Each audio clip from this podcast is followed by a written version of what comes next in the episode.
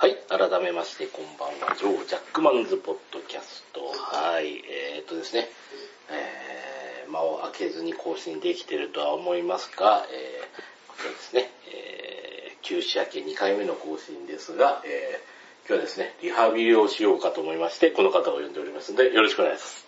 姫でございます。どうもよろしくお願いいたします。はい、えー、人と話してラジオを撮るリハビリですね。いや、実際お久しぶりでございますからね、ね本当にね。いやー、んでも普通に一月ぶりぐらいかな、こうやって話すのが。下手したら。ああ、そうですか。まあ最近あんまり更新もなかったなといううん。うん。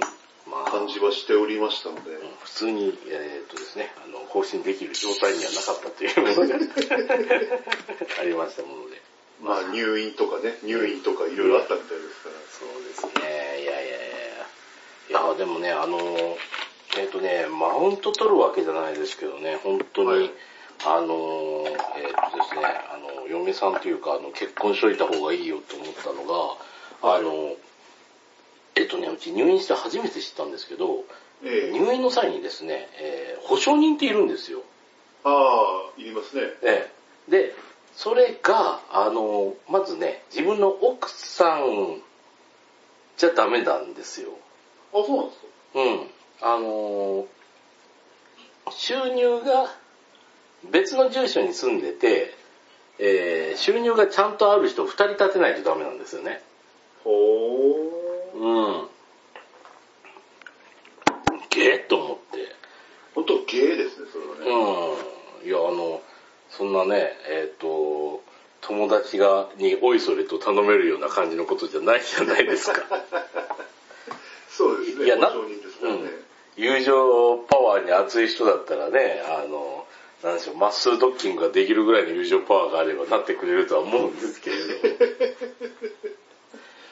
いや、まあ何かね、土地の保証人とかじゃない多分大丈夫かなとは思いますけれどもうん。ね。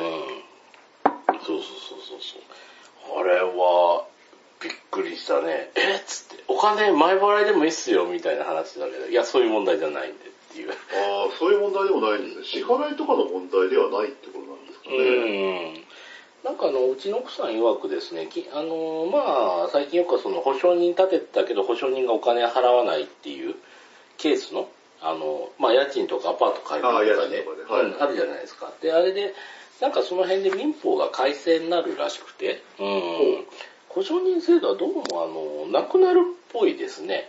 あの、あ、そもそもその保証人立てたところで保証人がお金払ってくれないケースのトラブルが多いんですって。ああ、まあそうでしょうね、実際ね。うん、だってあの保証人立てて、えっ、と、例えば、えっ、と、近所に住んでる妹さんに保証人に立ててアパート借りて、本人が無職になって、えっ、と、家賃滞納とかしだして払えねえとかなって妹さんのとこに行っても、その妹さんも払えねえとかなったら結局は回収できないわけですからね。そうなりますよね。うん。だから、あの、あんまり意味がないっていうので、うん。あの、それでもう、あの、変わるみたいな話してましたね。なるほど。うん。うん。じゃあどうなるんだみたいな、保証会社みたいなところにもうお金払っていくしかないんじゃないかなみたいな話をしてましたね。うそうなっちゃいますかね。うん。良くなるのか悪くなるのかっていうのはちょっと微妙なとこなんですけど。うん。まあ実際な、家賃も2ヶ月分、3ヶ月分ってなると結構な額になりますからね。うんまあ確かにあの、なんかあの、に3年滞納済みっていう人とかいるからね、たまに。それと、それ、それはっていうのは。ねそれなんか、ずいぶん前ですけど、それでなんか滞納してるからっつって、アパートの扉を管理人さんが外したら逆に訴えられたみたいな話もありましたからね。うんなかなかにあの微妙な話なんですけどね。うん、まあまあまあまあ、そんな、えー暗い話題は今日はあんまりしたくないなと思ったんですけど。まあその通りですね。ついつい移りましたけど、まあまああの、お金の方はですね、なぜか入ってた入院保険とかあったんで別に、ああ、よかったですね、それね。うん、あの、えっ、と、若干黒が出ました。おお、うん、いやまあの、その。そのね、えっ、と、払ってる金額に対して見合ってるかって言ったら見合ってないんですけどね、あの、総額に比べたら。あそうでしょうね、総額がね。うん、であ、でもどうかな、総額分、払った額の総額分から見たら、まあ、まあまあまあまあ、チャラ、チャラぐらいにはなったんで、保険会社は損したねって感じになりましたね。まあでもそのためは保険会社ですからうね。ん。まあまあまあまあ。結構ね、だから、あのー保険入ってたら逆にもうちょっと入院して、してた方が良かったかなっつって。いや、あの、退院してもその後3日ぐらい会社行けなかったんで、その3日分入院してたらお金出たなと思うと、ちょっともったいないことしたな。確かにそうですよね。うん。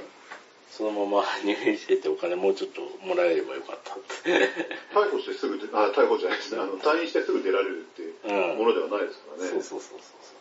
まあ、あの、おかげさまでもう足の方はもうすっかり治って、別にあの、足はやりましたけど、あの、ウイルス性のも 病気だったんで別にあの、なんでしょうね。普段長ズボンとか履いて仕事してるのに、うん。膝にウイルス性のとかってちょっと怖いんですけどね。うーん、なんかそういうね、あの、ビッグウェーブが来たんでしょうかね。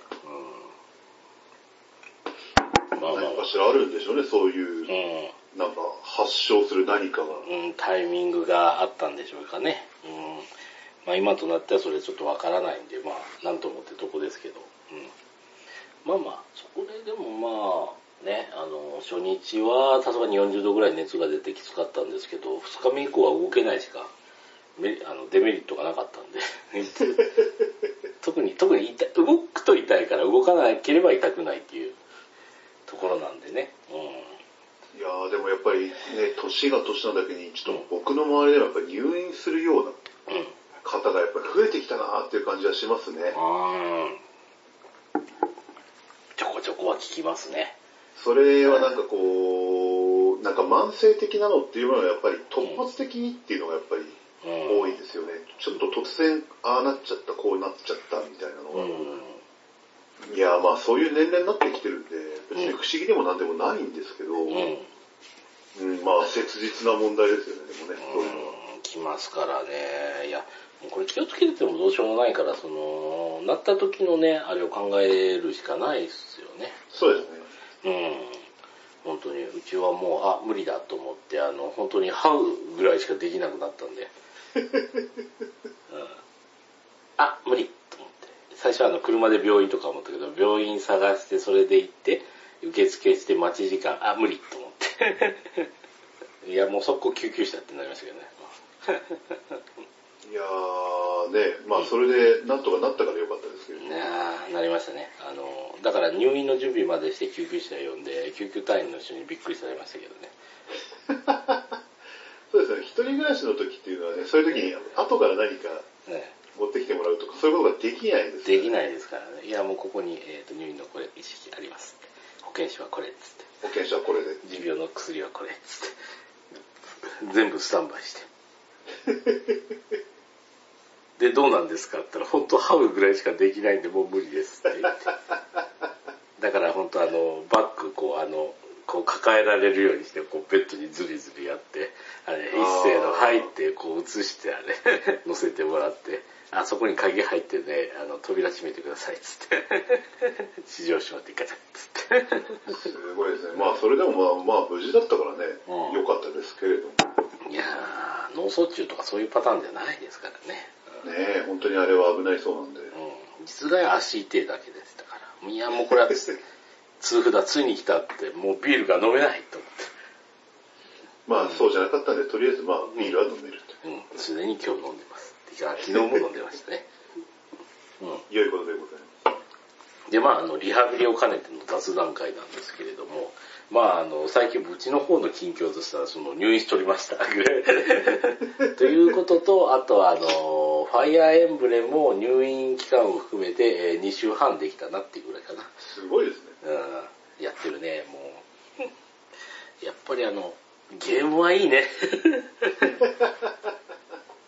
主張したいのはね、ゲームは面白いっていうことと、あとね、あの、終わりのあるゲームいいね。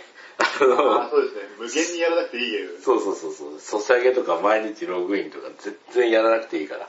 周回とかしなくていいゲームね。うん。そう、あの、えっ、と、クリアしたら終わってエンディングがあってストーリーが全部落ち着くんですよね。はいはいはいはい。あ、これだよ、ゲームってって。そう、無限に続いたり、無限にイベントが発生したり、無限に強化したりしなくていいんだ。いいんだよ、つって。そんなことしなくて。そう、そんなことはしなくていいんですよ。うん。で、ゲームはいいよねっていう話で言うとですね、えあのーちょっと前の話になりますけれども、えうちにも、あの、メガドライブミニが届きまして、お話題の。はいはい。話題の、ええでメガドラミニって、うん。ゲームソフトがなんと42本も入ってるんですよ。あー、すごいね。で、42本入ってる割には安すぎるんですよ。はい。あまりにも安すぎて、えそんなんじゃ赤字だろうって思ったんえ、で、ええ。メガドラタワーっていうのをついでに買ってみたんですよ。あの噂の、あれであの、すよね。そうです。あの、メガ CD の、えあの、ちっこいやつと、え。うん。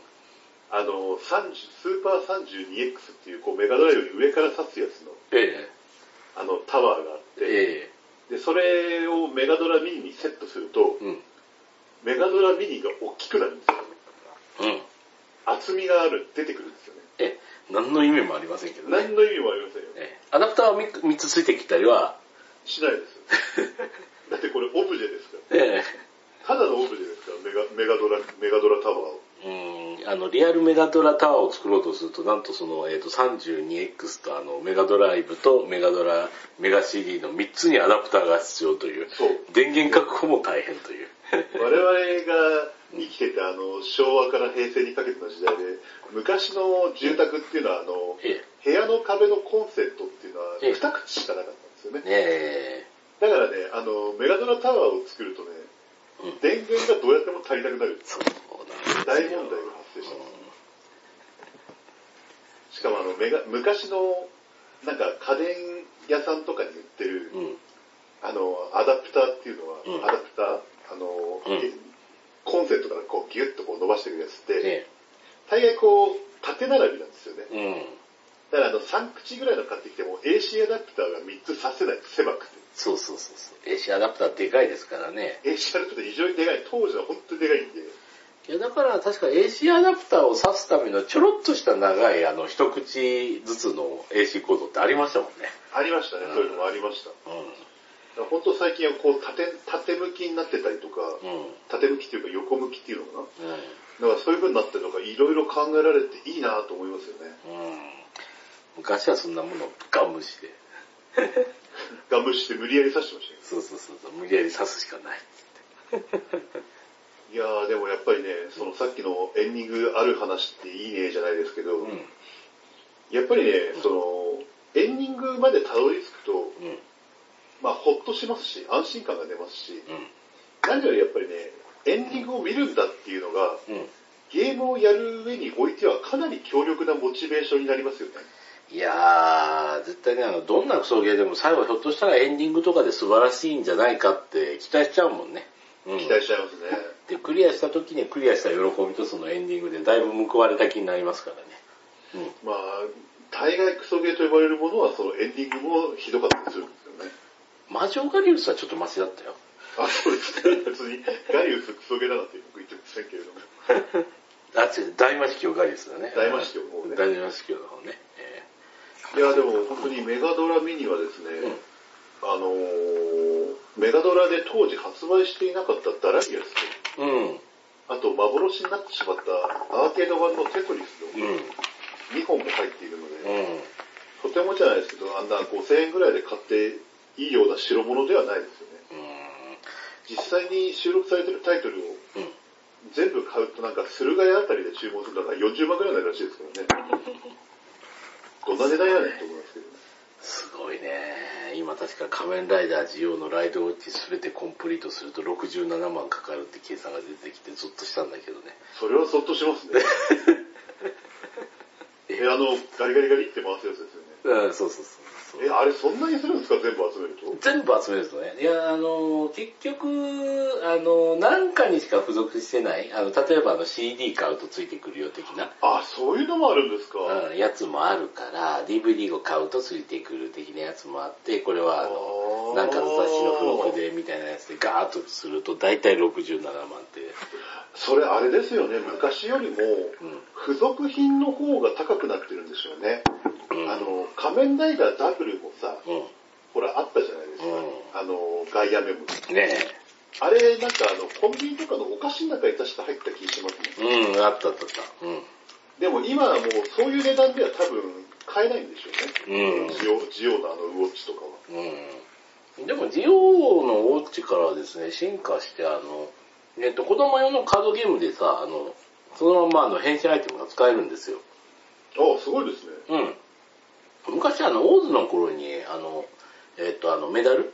は、本当にあの、メダル雑誌で使って、うわ、楽しいってやってて、これ来年どうすんのかなって言ったらさ、そのオーズのメダル すべて使えなくして、フォーゼに行って俺、愕然としたんだけどね、おいと思って。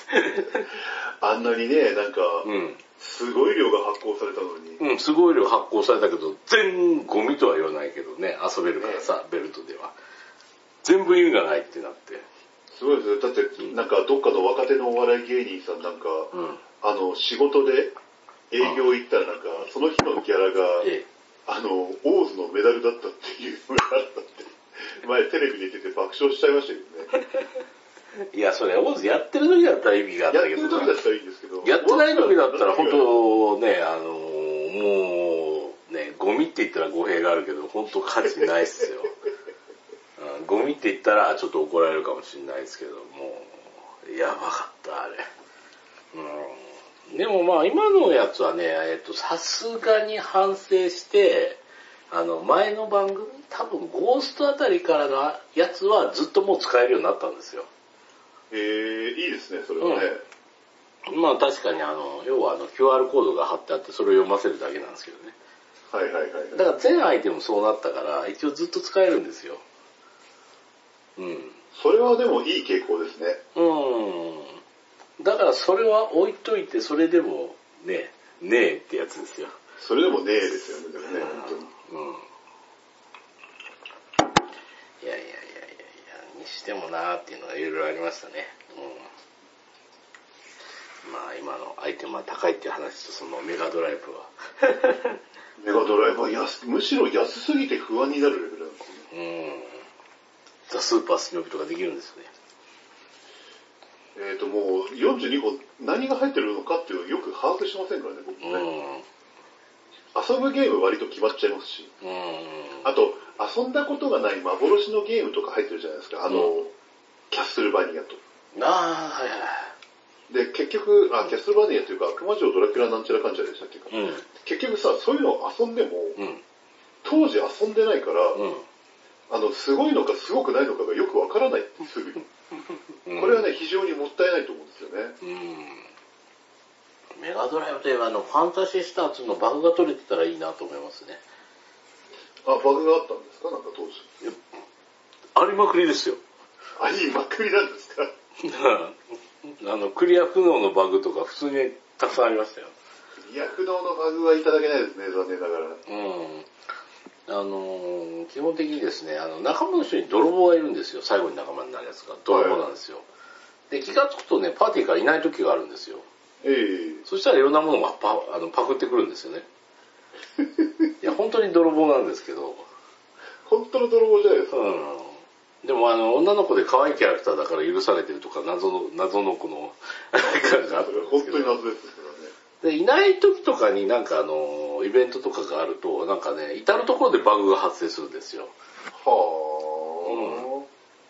最悪なのが、あの、えっ、と、その武器がないとクリアできないっていう武器が何種類かあって、で、今でも思い出してるあの、えーネイスライサーって武器があったんですよ。あ。ええで、取りに行ったらそのネイスライサーの入ってる宝箱が開いてんですよ。はいはいはい。ないんですよ、ネイスライサー。おうそこで罪ですよ。それ、全然デバッグできてないですよ、それうん。で。えー、これどうすんの？って言ったら、いや、その泥棒をパーティーに入れないでくださいとか書いてあって。そうしたら、えー、バグらないかな、みたいな。バグる可能性が若干減るかな、みたいな。すごいですね。でもね、なんかそういうのは、なんかね、あの、今ならオンラインで即習性とかできますけど、うん。ね、今、当時はもう出しちゃったらもうどうしようもないですもんね。どうしようもないですからね、あれもね、さっき、ついちょっと前まであの、エンディングのあるゲームはいいねなんて言っておきながら、う。うん。ね、ここに来て売り切り悪い点ばっかり出てくるというね。そうそうそう。いや、でもアップデートしてくれたらいいよ。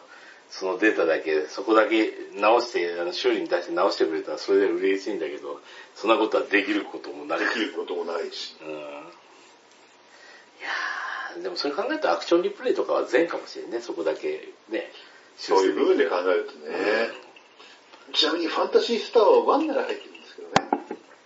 あ、1しか入ってない。まあでも2無理だな。い入ってないです。2ってメガ CD でしたっけ？や、2は普通にカートリッジですよ。3まで、カートリッジでうん、3までカートリッジ、えーっと、カートリッジですよ。ああ、なんか雑誌を読んだらうん。ね、えっと、メガ CD とか CD ロムのゲームを走らそう、走らせようとすると、ね。あのね、電圧が足りなくなるんですって。要は。ほ要はメガドラミーの中に入ってる基板をう。うん。もっとこう、ガーッと高速でうん。動かしたりしなくちゃいけない。要は、えうんえもうそれ、そのためにうん。で電気を食うので、うん。で、あの、モバイルとかにあるようなうん USB のうん。アダプター、うん。あれ大体1アンペアなんですよね。ほうほうほ1000ミリアンペア。だけども、メガ CD のゲームを動かそうとすると、うん。そのメガドラミーの機能が、すごいこう、ガーッと。高速回転して、もう電圧足りなくなっちゃって、うん。あれ2アンペア必要になるらしいんですよね。ほだから、1アンペアに収めようとすると、う。うん。結局 C、メガ CD のゲームは出せない。あで、それ改善するにはって言ったら、次回は、あの、うん2アンペアのアダプタ付きで、う新作を出すなら、2アンペアのアダプタ付きで売るか、ーうん。もう開発元が、ものすごくこう、優秀な、うん。あの、ハードウェアとソフトウェアを準備してもらって、うん。1アンペアでもう走らせられるようにするのどっちかって言ってましたね。違う違う、それはあの、メガドライブの心分かってないな。そんな状況になったら単純に1アンペアを指すところをもう一つ作ればいいんですよ。パラレルで、パラレルで。平行で平行で動かせる。それこそメガ CD じゃないですか。それこそメガ CD ですね。なんかね、アダプター増やす。アダプターを増やせばいいんですよ、そんなもん。メガファン喜ぶかもしれないけどな。いやいや、でもそういうもんだと思ってみんな許してくれるよ、それは。うんで、32X の移植するには3本でって言ったらみんな狂気するよ。やったーっつって。特に何もソフトなんか入ってないねメガドラタワーをみんな喜んで買ってるわけだからな。うんだからあのメガドラタワー2っていうのを出して、なんとメガドラタワー2にアダプターがつくようになったぞちゃんと意味もあるぞっていうのも作ればいいんですよ。それはでもちょっと嬉しいですね。うん、みんな喜んで買うってそんなもん。あの、もう、もうすでに、あのね、その辺はあの、もうあの、理由とかその辺はゲシュタルト崩壊してるんですから。うん、もう理、あーでももう本当に理理屈じゃなくなってますもんね。今回こんだけ、あの、うん入れてしまうともう次回以降、うん入るものがないんじゃないかなっていうね、気はしちゃいますけどね。いや、クソゲーばかり入れたいんじゃない入れたいじゃないですか、あの、ソドムソナンとか。いやー、ソダンとかは別に、僕もちょっと期待したんですけどね。うんスワンとかおそ松くんとか入れたら、いやー、きついな。アレックスキットも入るぞ。スペックスキットも入る。あれ、アレックスキット入ってなかったかなアレックスキット、うんあれ入れちゃったの？いや完全、完全に把握してないからなんですけどね。うんなんか復刻版ファンタジースター、あ、ファンタジースター1は入ってるって言ったもんね。うんまあまあ入ってますね。あれ復刻で確か出てやって、あ、ちょ、あ、全クソゲーだと思ってやめちゃったんだよ クソゲーだと思ってやめたっていう。な、あれ。いや、あの、ねメガドライブの時代にやって。うん確かにグラは良かったよ、グラは。でも、これあれなんですよね。でもさ、なんか、うんあの、セガっぽい頭悪さだなと思うんですけど、うんあ、すいませんね、まだメガドラミーのうん。話しますけど、えあの、42本ゲームソフト入ってるじゃないですか。うんそれでいいのになってものにさ、パーティークイズメガ級とかさ。あとロックマンメガワールドとかさ、えあの、一つのソフトの中に何本もゲーム入ってるようなのが入あるんですよね。あの、ゲームの缶詰お得用とかあるんですけどねはいはいはい。なんで何本もゲーム入ってるやつこれに入れた、入れてしまったんだお前らみたいな。まあでもゲームの缶詰うんぬんとかさ、考えたらね、割とパーティーゲームだよね、こうやって。パーティーゲームなんですよね。うんでもあの当時パーティーするかって言うと、メガドライブパーティーなんかそんな、ねえよな。メガドラでパーティーはしないですよね、し基本ね。ないよね。うんメガドライブは基本的にもう一人で戦うものでしたから、当時。そうでしたね。まあ、あの、ネオジオだとね、あの、さすがに誰も買えないし、みんなでお金出し合って、そうすると一本買ってみんなの家で、みたいな。誰かの家ではあるけどね。まあでも今回のこのメガドラミニは本当に今、んね、どんだけ売れたかっていう本数は出てないですけども、ういわゆるそのミニシリーズの中でん。うん。一番出てるんじゃないですかね、多分、ほぼ間違いなく。いやー、うちのね、あの、ゲームセンターでもあのビンゴ大会やってますけど、これ、あの、ずっとあの、任天堂 2DSLL しか出せなかったんですよね、予算の問題で。あ、予算の都合でね。予算の都合で。いや、もうこれスイッチでいいんじゃないかって言ったら、スイッチは予算超えちゃうんですよね、つってて。はいはい。じゃあどうすんだ？メダメガドラ見に買ったら、あれもう売ってないでしょつったら、じゃあプレステ見に買ったら、あれクソゲーでしょっていう話。いやでもメガドラメニュー今普通に売ってますよ。うん。うん、でもまあ食いつくかって言うと微妙なんだよね。あーメガドラメニューに食いつく層はまあ割と微妙ですようね。ん。でもまあテトリス入ってるとか言えば喜ぶかもしれません。いや、孫と来てるおばあちゃんとかが当たってもちょっと辛いものがあるからね。いや、おばあちゃん昔現役で大魔界村をノーコンティニュークリアできるとかかもしれないじゃないですか。そんなあの、なんか、淡谷のり子みたいな。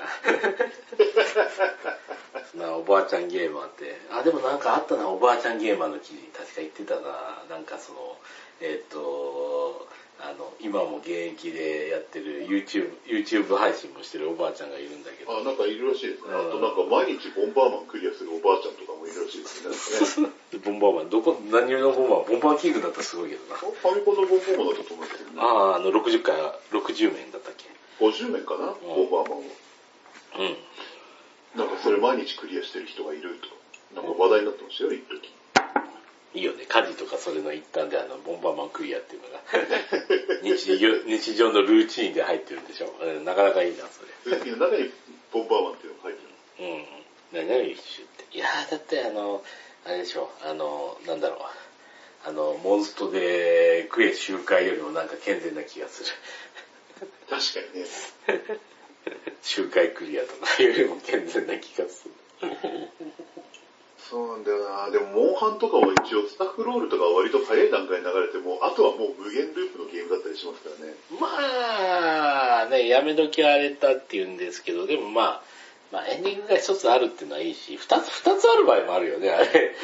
あの、ああ、最後の最後も超えると、なんかもう一個あったような気がします。そうそうそう。何番か覚えてないですけど。うん。中ボス倒して一回スタッフロールが流れて、で、あとはあの、最終、こいつが全ての元凶だっていう超悪のボスみたいなのが出てきて、それを倒したらもう一つね、あの、あったりするんで。なんかあったような気がしますね、なんかね。で、まああの、あれですね、あの、ハリカリウドに言わすと、それが終わってやっとチュートリアルが終了っていう話をしてましたけどね。恐ろしいゲームですね、モンハンは。うーん。もう絶対に手出せない。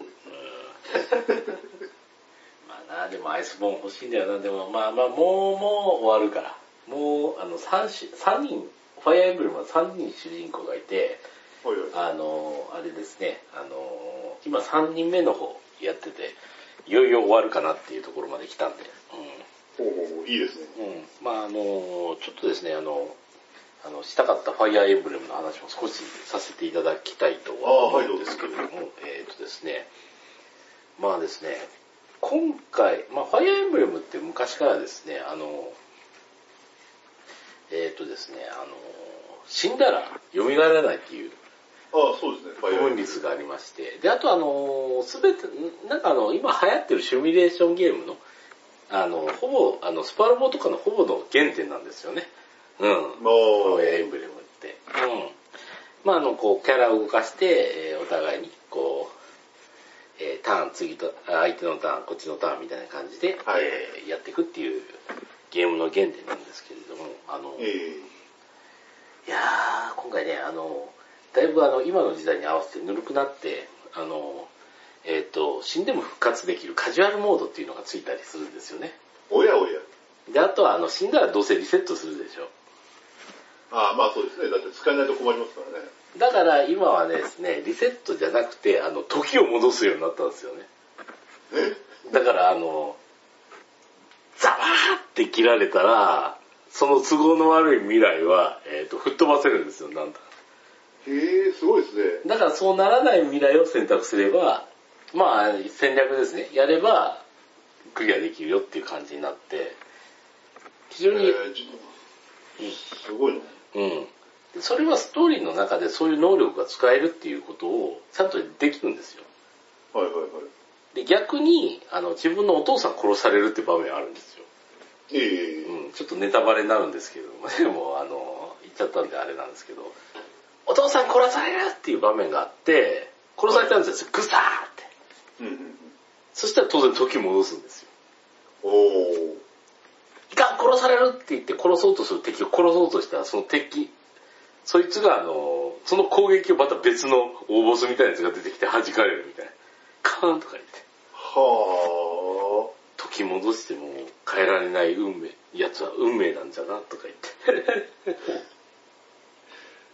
すごいですね、もうね。そんな、そんな感じになってるんですね。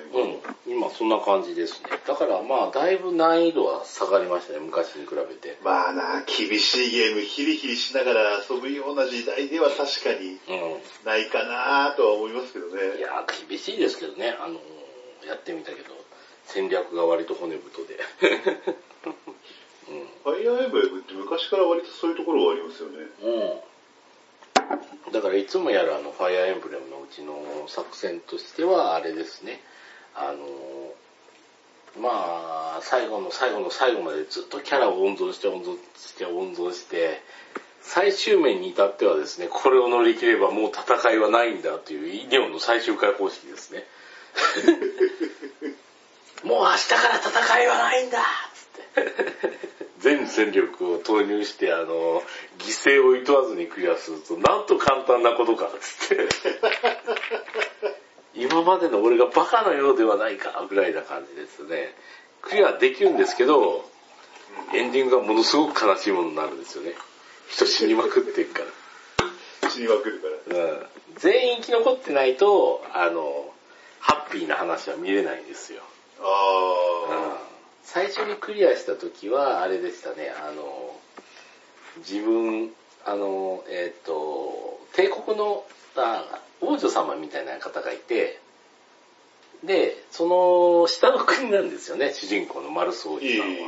うん。で、自分の王国はっていうのはとっとと滅ぼされたんで、あの、はい敵のあの勢力に滅ぼされて、で、えっ、と、その、国王の友達だった国のところに、こう、あの、居候させてもらうんですよ。ほー。で、そこの王女さんと仲良くなってるんですよね。うんえうん、そこの王女さんが、あの、そんなあの、えっ、と、強いなら、あの、正しいことのために戦いなさい。それが聞けないなら私を聞きなさいとか言って、あの、すごくこのあの、生真面目な、あの、えっ、と、盗賊に雇われてる傭兵みたいな人に言って、女を切る剣はないとか言って、無理やり説得しちゃうような、あの、おたさの姫的な人なんですけどー。も、はいはいはい。ええで、その人も死んじゃうと、マルスさんは、あの、大泣きして、俺もた、自分も大切な人を殺してしまった、みたいな。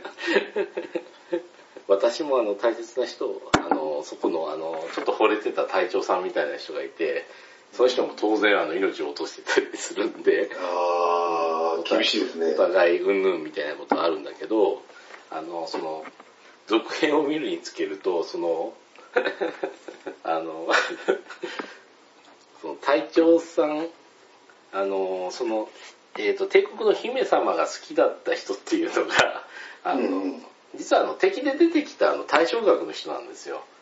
はいはいあはい。の、伝説の武器を使ってえらい強いんですけど、うん。でそいつがものすごく好きで、好きで好きだったんだけど、あの、戦争で死んじゃうんですね、当然敵だから。はいはいはい。だから、その、えーっとね、その、自分とこの軍勢で、あの、えー一番強かったやつ、実際強いんですよ。強いやつがいたんだけど、あの、結局その王女だから、あの、えー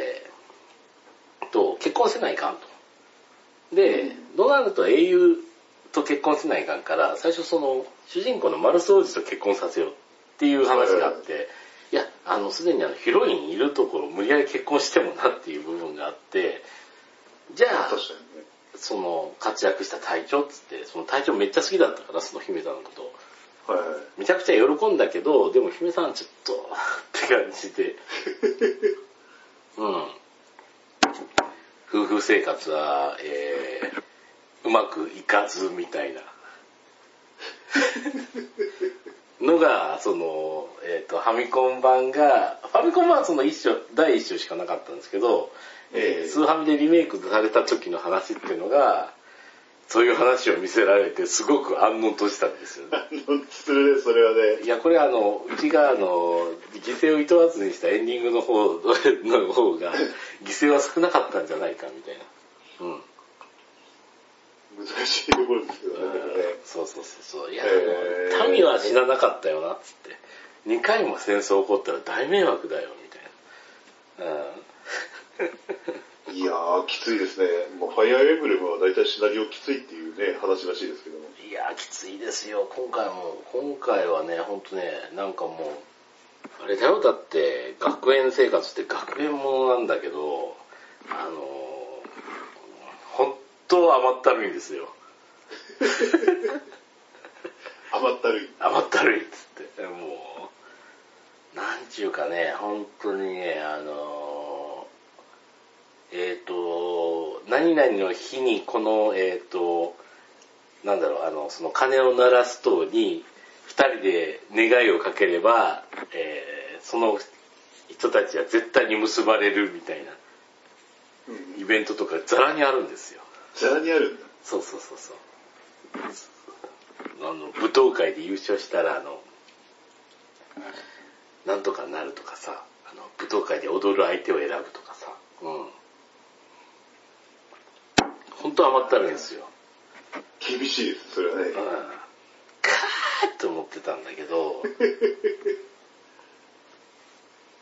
えーと、これも当然2部がございまして、えあのね、一部のラストで、まあちょっとこれあのネタバレなんでファイアーエンブレムする人は、あの、まだやってない人、風化雪月やってない人はここで切ってもらっていいんですけども、あの、えっ、とですね、途中からですね、仮面をかぶったいかにも悪みたいなやつが出てくるんですよ、中二病的なやつが。ええうん。炎のコーデで、わ私の名は炎帝とか言ってくるんですよ。えあー、なんか痛いのが出てきたね。痛いの出てきたとか言って、ドクロのマスクかぶった騎士とかも暴れたりするんですよ。はいはいはいはい。っていう不穏な雰囲気を感じさせつつですね、話が進んでいくとですね、あの、えっ、と、自分が、えっ、と、男女性別で選べる主人公なんですけれども、ええっ、と、クラスの、その、リーダーみたいなやつが。あの、委員長みたいな人ね。うん。が、え3人いましてですね、まあ、あの、はい女の子、赤い女の子と、まあ、青い金髪の男の子と、えうん。黄色い男の子なんで、まあ大体あの想像できなかったらゲッターチームで考えてくれてるんですよ。そっちょっと一発で頭に入ってくる。うん、それでいいんですよ。大体、大体そんなもんなんで。で、はいはい。これかなって、でやってたら、その、最初は赤、赤でやってたら、あの、その、お父さん殺したのはその、例の、あの、中、中二みたいなことを言ってくるグループだったんですよね。謎の悪の組織みたいなやつで、こいつはと思ってたんだけど、えーっとですね、ラスト2話目ぐらいで、そいつの正体が、その赤い女の子だったんですよ。あらららら。ゲーッと思って。何？と思って。ゲッターバったわけですね。うん。うん。で、言うんですよ、その、あれですよ、あの、その校長先生みたいな女の人が、そいつを殺しなさいっつって。はいはい。うん。えっ？てなるんですけど、まあその校長先生もなかなかきつくてですね、あの、えっ、とですね、毎回あの生徒に課題を出すんですよ。ええうん。あの、まあ簡単ですよ、あの山賊がいるから、えーみんなで倒してきてね、みたいな。話もあれば、うん。あの、反乱を起こした異教徒を皆殺しにしろとかあるんですけど、めちゃくちゃだ。うん。いや、本当にそうなんですよ。あの、と捕まえてきた生き物を本当に皆殺しにするんですよね。鋼の錬金術師じゃないんだよ。こ、こ、こ、この人もな、みたいな。いや、それは本当にお前は正しいのか、みたいな感じになってるんですけど。うん。だから、その、女の子だったっつって、先生、私を信じてくださいって言ったら、その、学校が敵になったどころか、うんうんあの、一緒に和気わいわいと学園生活行ってた他のクラス全部が敵になって、どう、どういうことなんだ？どういうこと？いや、だからあの、国なんですよ、その、えっ、と、三つく、まあ、三国志みたいに国があるんですよ。ゲッターワン、ツー、スリーの国があるとしたら、ワン、ツー、スリーの国は、とりあえずはみんな仲良くやってるんですけど、あの、その赤の国が、えっ、と、結局ですね、えーこの教会も滅ぼして、えっ、と、この全土を統一するっていうことで、波動を歩み始めるんですよ。そんな波動を歩まなくてもいいでしうん。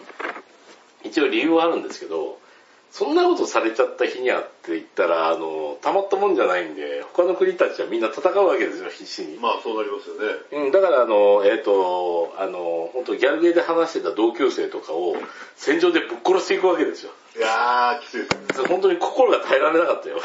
耐えられない。それは耐えられない。うん、心が悲鳴を上げている。心が叫びたがっているんだ状態ですそうね。そうそうそうそうそう。あれは無理だった。赤のストーリーって本当ね、あの、なんかね、あの、他のクラスを担当してると、あの最初赤の方でスタートしたから他にすごいあの20人ぐらい登場人物いるんだけど、あまり分からずにこうずっと進めていったからよかったんだけど、これ、あの、これはこういうつもりでこういうことで戦ってとか将来画家を目指して僕たちはやってるんだみたいなこと言ってる子を、僕たちは何々君と一緒にいい国を作るんだみたいな人をこうザカーッと聞いたらギヤーとか悲鳴が上がって BGM が止まってえらいこう時勢の句を言ってバタッと倒れたりするからきついきつい。きつい。きつい。本当にきつい。本当、本当にきついな。うん。だからあの心がダメージを受けるんだよ。本当に、本当にそれダメージ受けるやつです。よ。うん。いやいやいやいやもう本当にねもう 本当辛い。あれはそれはもう遊ばない方がいいんじゃないかな。うんいやいや、あれは心がダメージを受けるゲームでしたね。入院中やってましたけど、グワーッつって。逆に入院中じゃなきゃできないですよね。うん、思いっきりずっとひたすらそれやってましたけどね。うん、いや、うちもあの、マネージャーが見舞いに来るって聞いて、いや、事前に連絡もらってたらめっちゃ遊んでたらちょっとやばかったなと思いましたけど。マネージャー来た時に部屋でフッシャーとか言ったらちょっとまずいですからね。うん、まあ何遊んでるんだって話ね。うん、そんなっていう感じになりましたけどね。いやいやいや、まあそんなところでしたかな、近況は。いやいやいや、とりあえずあの、ファイアーエンブレムは面白いんで、もうちょっとしたら、えー終わったら、えーそれを売り飛ばして、アイスボーンに入ろうかなっていうのが。売り飛ばしちゃうんですうんね。うん、そうだね。今のところあの、在宅で行こうかなと思って、そんなに、あの、最近あの、懐事情がよろしくないんで。ね。うん。あの、終わったらちょっと売って、そのお金で、アイスボーン買ってきて、またやろうかな、みたいなまあ。それが経済を回すことにもつながりますからね。うんまあ、とりあえずファイアーエンブレムは、えー、おすすめですけど、えー、心のダメージが半端ないんで。いやー、ほんとね、書いてましたよ。あの、ストーリー100点、道徳0点って。道徳0点はすごいな。これ道徳の授業とか、受けたことない人が作ってると思いますよ、とかって書いてますよね。あー、逆でしょうね、でもね。うん。道徳やってるからこそそういうの多分書いてくるんでしょうね。うーん前も言いましたけどね、あの、その、あれ、えっ、と、あれですね、あの、煙草とか獣フレンズを作った辰木監督の話をしてた時に、絶対にこの獣フレンズ1と2を作った人たち、で、辰木監督と、えー2を作った監督を比べて、絶対2を作った人たちの方が善人だよっていう話を打ち合いしてたんですけど、はい。その理由はっていう話になった時に、うん。絶対に、その、あの、あの、絶対にその、手前でものすごい悲劇を作るってことは、あの、そういった暗黒面がないと、人間に暗黒面がないと、ああいうシナリオが書けないから、ああ、なるほどね。うん、善悪の面で見ると、絶対にその、悪の心を飼ってる辰木監督の方がひどい人間のはずだって。ひどい人間じゃないと、ああいう話は考えつかないからっていう。ね。うんひどい人間であっても人間性がどっちがっていう話になるとまた違ってきますね。いやー、暗黒面だけですね。暗黒面だけで比べると、そういうひどいことができる人間じゃないと、ああいう話は書けないんだなって。まあ、ひどいことをできる人間がね、ひどいのか、ひどくないのかっていうのはちょっと我々では分かりませんからね。ひどい出来の作品を作ってしまう善人っていうのはいますからね。いますね。困ったもんなんですよ、本当に。そうそうそう。いい人なんだけど作品はひどいっていう人は、そうそうそうそうそうそう。すごくいいんだけど、人柄もいいんだけどっていうのはいますからね。うんいますからね。うん本当にいますから。その人は悪かというと多分違うっていう話。違うと思いますけどね。うんというところで、大体、えーリハビリ後45分ぐらいになってきましたので、もうそんなに経ちましたか。えーもう本当に中身のない話ですけど、入院話の後編と、あの、リハビリ話になりましたので、鬼滅書どうもありがとうございました。どうもありがとうございました。